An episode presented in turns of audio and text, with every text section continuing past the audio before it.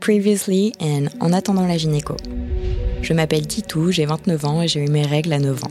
J'avais donc un corps de femme et à cause de ça, en primaire, on m'appelait Lolo Ferrari. Ma grand-mère me disait que sa mère à elle aussi a eu ses règles à 9 ans et que ça voulait dire que j'étais très fertile. À 20 ans, j'ai un déclic.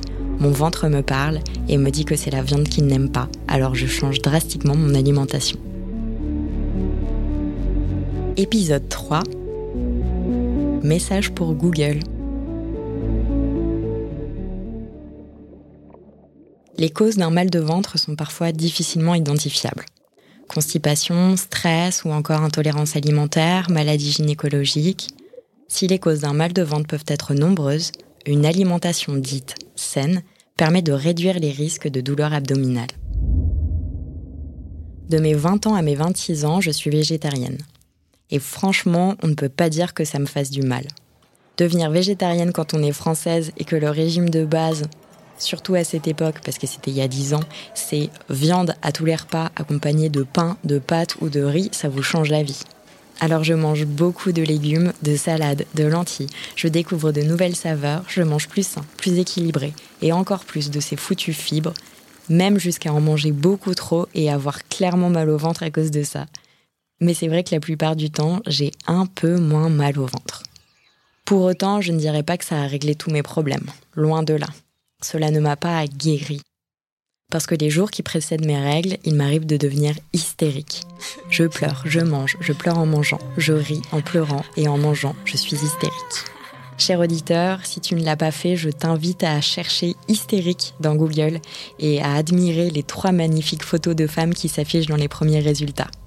Elles ont toutes la même pose. Elles hurlent, leur bouche est grande ouverte, leurs yeux aussi, leurs sourcils sont très froncés, et elles lèvent les bras, les paumes vers leur visage. Franchement, on dirait la nana de l'exorciste juste avant qu'elle ne vomisse sur le prêtre dans le film. La première définition qui s'affiche quand on tape hystérique dans Google, c'est celle de Wikipédia. Elle dit que l'hystérie désigne une névrose au tableau clinique varié dans laquelle le conflit psychique peut s'exprimer par des syndromes physiques d'ordre fonctionnel ou psychologique, comme des crises émotionnelles, éventuellement des phobies. Je ne sais pas toi, cher auditeur, mais moi, elle ne me parle pas trop cette définition. En revanche, si l'on tape ces mots magiques, hystérie utérus, dans la barre de recherche, Wikipédia nous propose une définition totalement différente. Je te la lis. Le terme d'hystéria, à l'origine du terme d'hystérie, est utilisé par le médecin grec Hippocrate pour décrire une maladie dans son traité des maladies des femmes. Cette maladie était donc décrite comme intimement liée à l'utérus, la théorie admise étant que celui-ci se déplaçait dans le corps, créant des symptômes. Si je comprends bien, ce seraient les femmes qui ont mal à l'utérus qui sont hystériques. Alors voici un message pour toi Google. Quand on est hystérique, on ne ressemble pas à la femme possédée de l'exorciste. Ce n'est pas ça, une femme qui a mal. Et voici un message pour toi, mon ventre. Dis-moi ce que tu as.